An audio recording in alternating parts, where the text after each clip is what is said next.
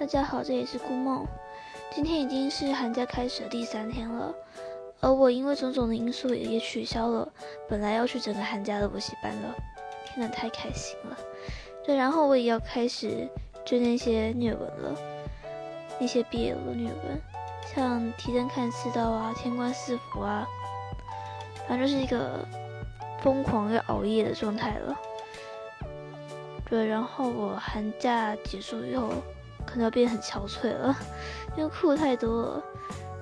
因为我是一个虐点非常非常奇怪又很低的人，去看什么就会哭，除非是天文啦。啊，然后啊，就是一个不想出门的状态。可是我家人要我出门，因为我一直没有运动。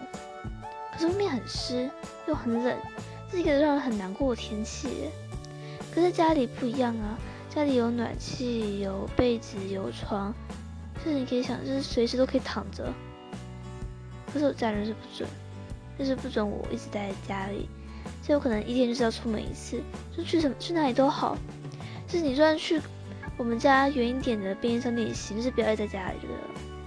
所以我可能有时候会选择去我朋友的家里过夜吧，那样也还不错啦。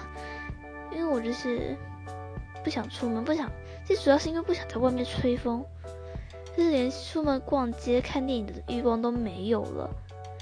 如果夏天的话还好，可是现在是冬天呢，就是一个特别怕冷的孩子来说，是一个很可怕的、可怕的季节。可是对于一个喜喜欢睡觉的人，又是一个很棒的时期，是一个很适合冬眠的时期的，知道？嗯。是熬夜的话，家里会骂。就是只要太晚起床的话，就问为什么就是会逼着问你说，哎，昨天是不是熬夜了啊之类的。